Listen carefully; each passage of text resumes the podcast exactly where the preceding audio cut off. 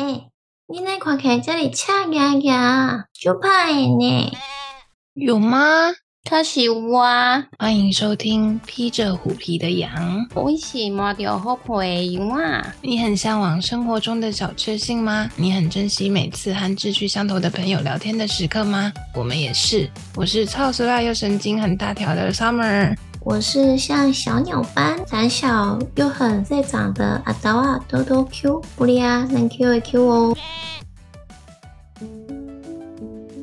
上一集提到的，我人生当中第一份正职工作，那都是我人生中小小的一段经历。那时候压力最大的不是工作内容本身，而是我经历了一些事情。也正是关于前阵子看到的人选之人照让者，才又想起了那段不太想要记得的记忆。人常常选择自己想要记住的事情。也许正是那些恐惧，所以要把它们暂时放在你脑子里一个一个不愿意打开的盒子里面。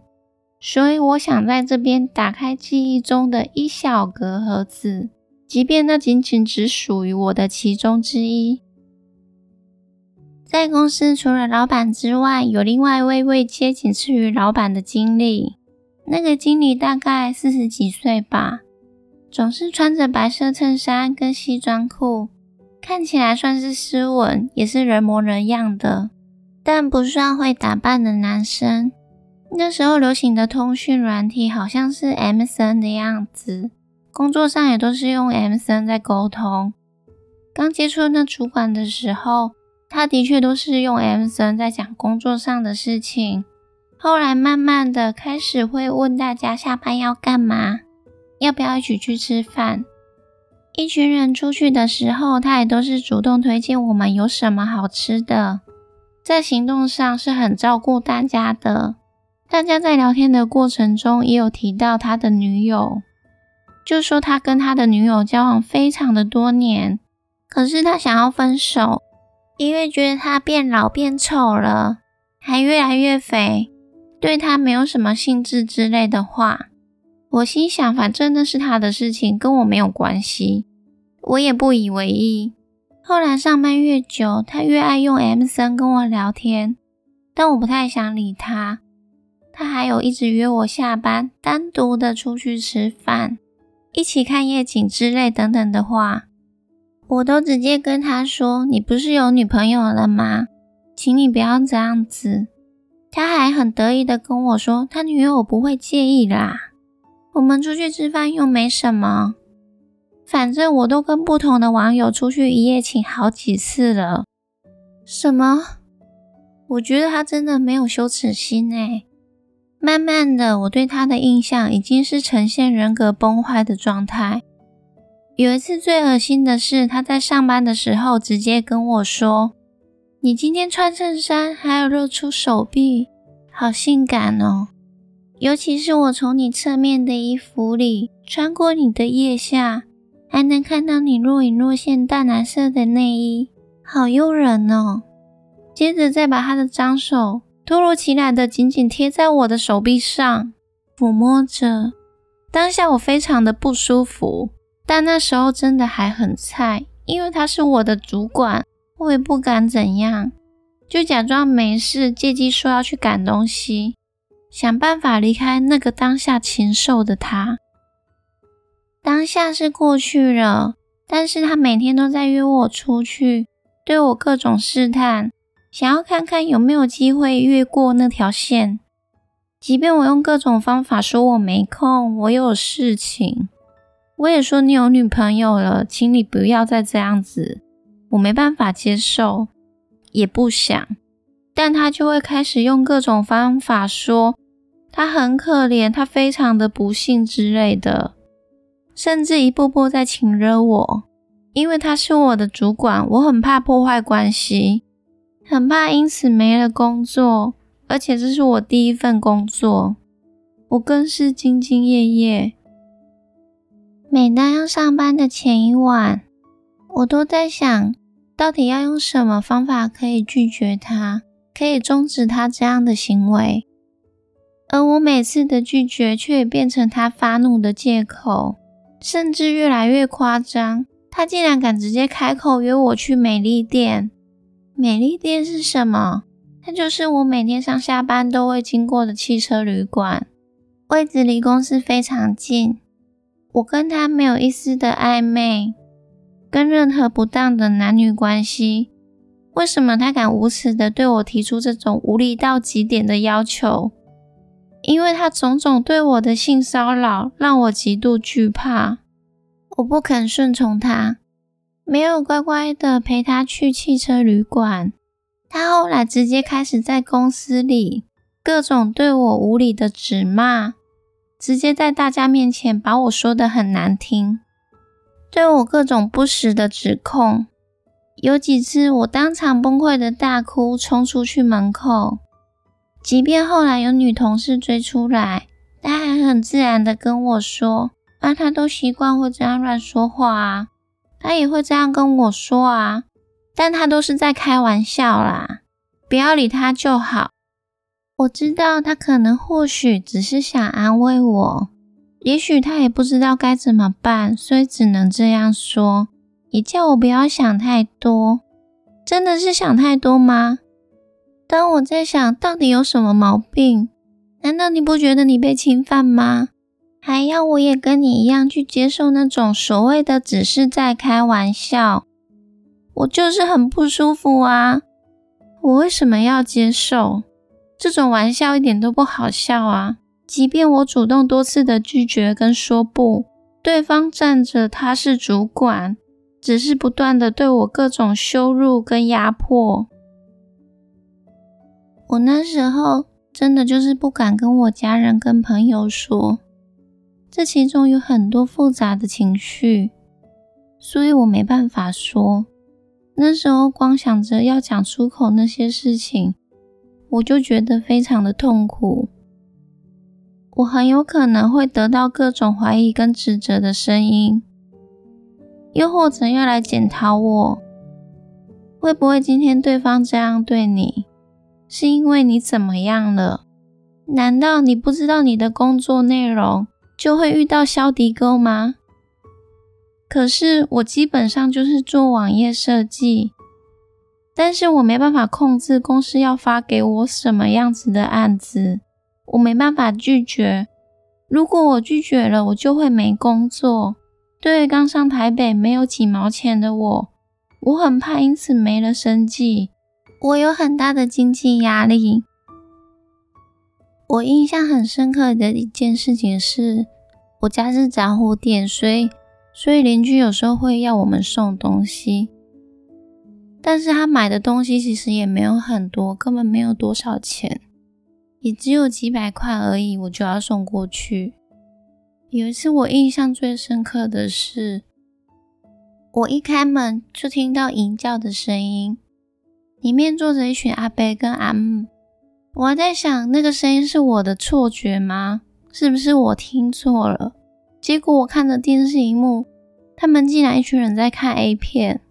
最扯的是，阿贝竟然叫我去到他的大腿上坐，而且还用手一直要把我拖去他的腿上。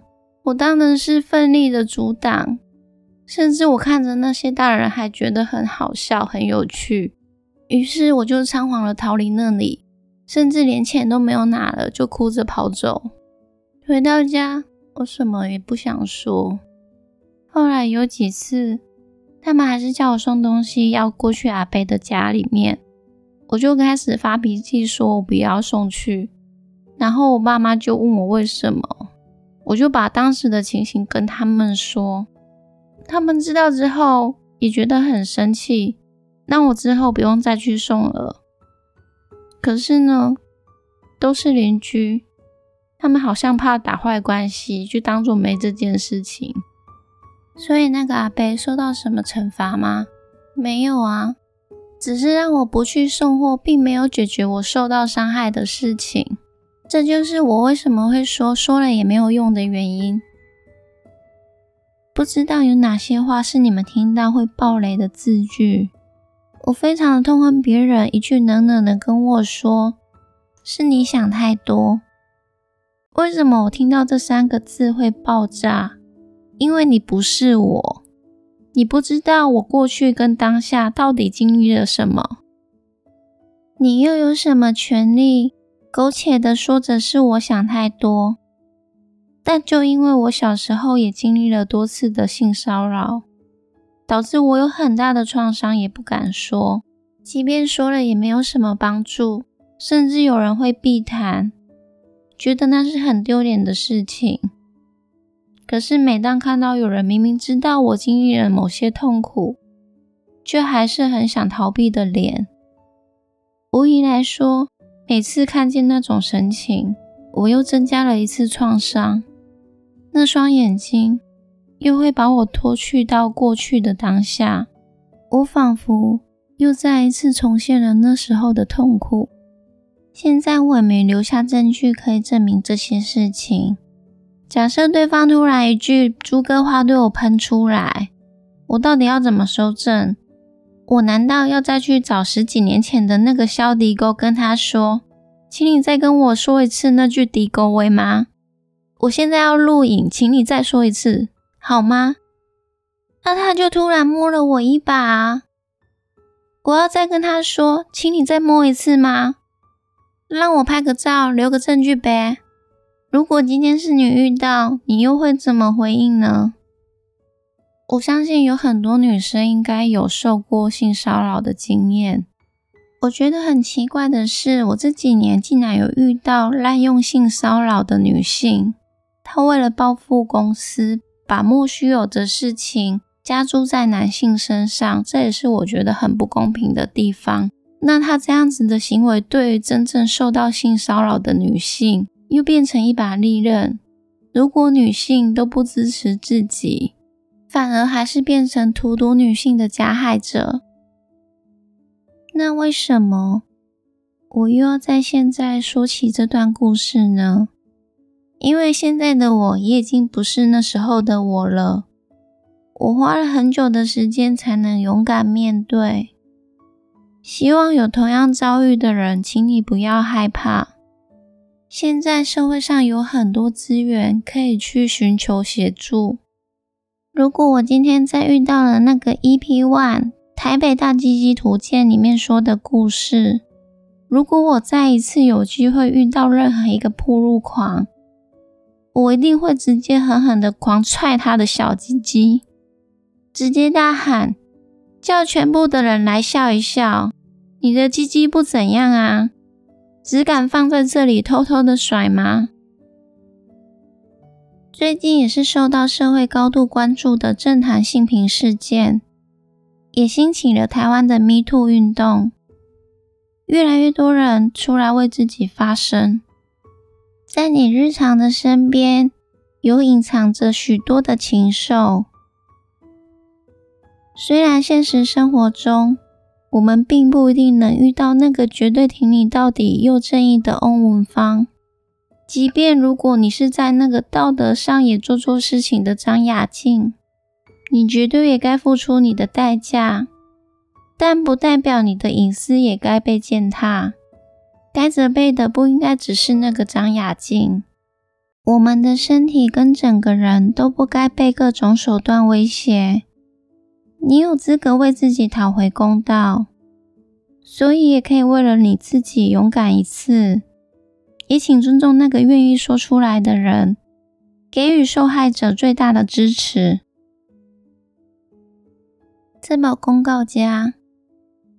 今天的豆豆 Q 付黑诗人语录，多少页的辗转难免，换来你一句：“你想太多了啦！”不要预设立场，也不要自以为是。如果你肯真心又温柔的问候：“你发生了什么事情吗？”你不会是孤单无助的。社会的公平与正义。不是一个人的事情，但是只要有人认为是有意义，并且付诸行动的，哪怕只是发出声音，那都是社会巨大的进步。今日的直播就到这咯，祝大家有一个好眠。后啦，喜欢我们的朋友记得到 Podcast 给我们五星好评，也可以多留言跟我们讨论哦。亚迪亚，很需要你们赏我们喝一杯咖啡哟！赞助网址在每一集的单集介绍都有，进来哦！最后记得按下追踪，披着虎皮的羊也分享我们的节目给更多人知道哟。撒路 a